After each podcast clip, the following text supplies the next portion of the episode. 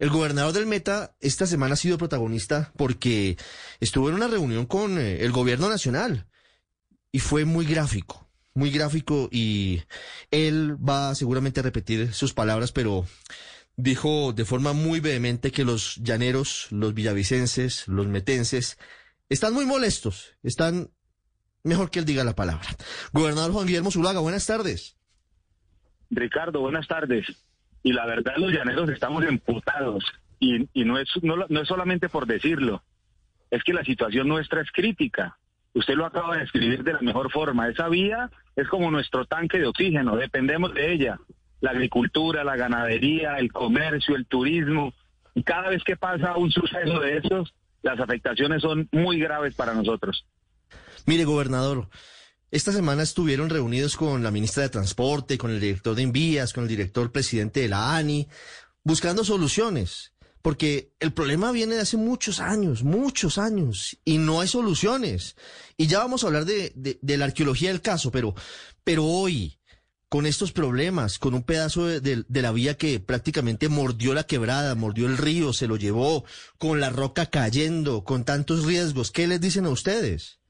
La molestia nuestra es por las demoras, porque evidentemente sí ya podemos estar en la fase final de las soluciones, agilizar la construcción del puente de Chirajara, y es la solución definitiva. Y no menos grave es entregarle 134 puntos críticos, entregárselos al concesionario. Con esas tres acciones ya tendríamos una vía con mucha tecnología, con alta ingeniería y podríamos estar en el fin del viacrucis que llevamos viviendo hace 50 años. Lo hemos pagado con peajes caros, lo hemos pagado hasta con muertos. Así que lo que le estamos diciendo nosotros al gobierno nacional es que agilicemos para que medio país no siga padeciendo lo que hemos padecido durante tanto tiempo. Usted me dice, gobernador, que la solución definitiva está cerca. ¿En cuánto tiempo creen que se pueden solucionar los problemas? Porque estamos pendientes hace casi un año de un viaducto en el kilómetro 58, pero todo tiene líos. En Colombia todo es burocracia. Y el gobierno se defiende diciendo es que no queremos otra tragedia como Chirajara. Y pueden tener razón, pero también hay impaciencia. ¿Cuándo puede estar solucionado medianamente el problema de la vía al llano? Yo creo que en dos años porque esa licitación que estaba suspendida, que ya se reabre, el cronograma que tiene el director del INVIAS es que en noviembre la están adjudicando. Y yo creería que en enero, febrero inician obras y tendríamos por lo menos un año y medio de construcción. Eso iría paralelo con la construcción del puente de Chirajara. Y en estos dos años, el concesionario ya debe meterle mano a los 134 puntos. Así que no es, no es corto el tiempo, pero no es menos de dos años para tener la vía totalmente solucionada y que esto ya se nos vuelva eh, parte del pasado. Ustedes, los medios de comunicación, han sido muy solidarios con los llaneros, porque esta noticia tan repetitiva a veces ni podría interesar, pero yo creo que estamos en el final de las soluciones. Sí, e, eso es, eso es cierto. Hay que visibilizar los problemas para que las autoridades se apersonen y aceleren. Tristemente así funcionamos, gobernador, pero lo importante es que, que se acelere, que se agilice la situación. Mire, yo hace tiempos no voy a Villavicencio. Le confieso que no lo hago porque primero estuvo la pandemia. Antes eh, tuvimos dificultades en, en la vía, recuerde el cierre que fue larguísimo.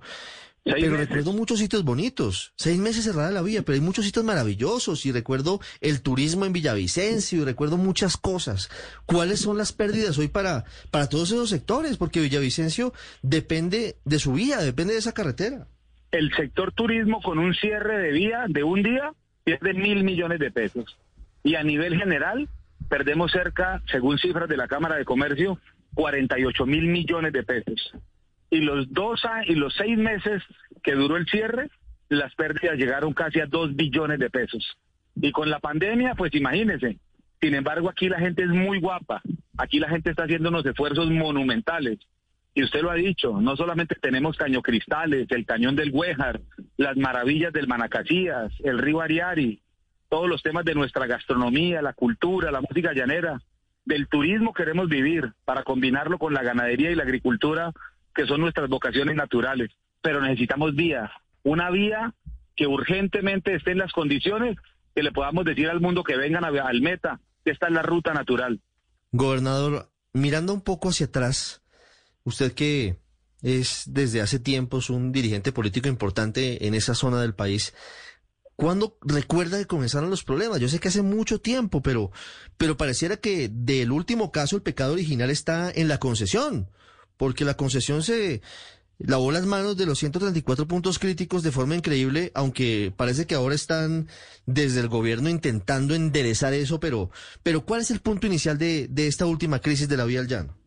No, es que, y cuando uno habla de 50 años no es por molestar. Desde esa época los llaneros estamos pidiendo a gritos que queremos tener una vía en buenas condiciones. Y aquí ha venido repetitivo. En esa vía trabajaron los italianos, los brasileros, firmas colombianas y, ninguno pudo. Hasta ahora la vía ya tiene asomos porque también hay que decir una cosa, Ricardo, en honor a la verdad. Cuando la vía esté terminada, que yo aspiro a que sea en, en un tiempo no mayor a dos años, esta va a ser la mejor vía de Colombia, la de más tecnología, de más alta ingeniería, los túneles, los viaductos. La vía está quedando en muy buenas condiciones. De esos 134 puntos críticos, son ocho que realmente son un problema. Los demás son críticos si no se atienden. Si un punto crítico que es muy fácil solucionarlo no se atiende con oportunidad, se convierte en un kilómetro 58 pero ahora que se le va a entregar, ya el concesionario ha dicho yo lo recibo, el gobierno ha dicho se los voy a entregar, hay que hacerle un otro sí al contrato de concesión. Ese, ese punto, Chirajara y 58, yo creo que es el fin de los problemas de la vía llano. Cuando eso ocurra, gobernador, hagamos un poquito de futurología y seamos optimistas. Usted dice va a ser la mejor vía de Colombia y ojalá sea así. Hoy los peajes son muy costosos y, y pues realmente no, no valen lo que hay de vía, pero seguramente en algún momento lo valdrá. ¿Cuál es la visión de lo que serían los llanos colombianos con esa vía ya en funcionamiento y de esa forma? Mire, la capital de la República, los bogotanos que tanto vienen al llano, yo creo que la segunda casa de los bogotanos va a ser el llano colombiano. Porque no solamente con esta vía, sino la perimetral de Oriente, un corredor que pasa por la calera y cae, pasa por Choachí y llega a la variante de Cáqueza. El norte de Bogotá va a poder llegar a Villavicencio en hora y media, desde la séptima con 85, subiendo por la calera o por la circunvalar, va a llegar de manera muy rápida a este departamento. Y ahí tenemos fincadas todas nuestras esperanzas en temas de turismo, de segunda vivienda para los bogotanos. Sea, acercarnos mucho más. Usted lo dijo ahora, son solamente 86 kilómetros los que nos separan de los bogotanos, de 8 millones de habitantes. Así que cuando tengamos esta vía, la comercialización de nuestros productos, el tema turístico y demás, va a ser una enorme fortaleza para esta región y a eso le estamos apostando. Y ya hemos esperado 50 años, pues dos años para la terminación, porque el tramo 2 y el tramo 3 ya llevan más del 80% de, de avance de obra. O sea que estamos a puertas de tener una vía en buenas condiciones. Y la molestia y la discusión en Bogotá es porque el kilómetro 58 pudimos haberlo resuelto antes. Pero bueno, yo ya no voy a llorar sobre la leche derramada. Ya dije lo que tenía que decir y semanalmente voy a estar visitando las oficinas de, del ministerio, porque en este país centralista nos toca estar allá de manera permanente. Dicen que Dios está en todas partes, pero, pero definitivamente atiendes en Bogotá. Y ahí vamos a estar todas las semanas, durante todo este tiempo, haciéndole seguimiento para que no vayan a ser más del tiempo establecido que nos han dicho ahora. Pues esperamos que esto al final sea una realidad, gobernador. Se quedan cortos a veces con, con, la descripción que usted hace de el estado de ánimo y, y la forma en la que los llaneros están molestos, con toda la razón por lo que está pasando, pero ojalá veamos luz al final del túnel, de los túneles muy importantes que hay en esa vía, pero que ese kilómetro 58 quede atrás para ir rápido al llano y para visitarlos con mucha más frecuencia. Gobernador, muchas gracias y una feliz tarde. No, muchas gracias Ricardo y por aquí lo esperamos con los brazos abiertos. Una feliz tarde. Ya regresamos a El Radar en Blue Radio.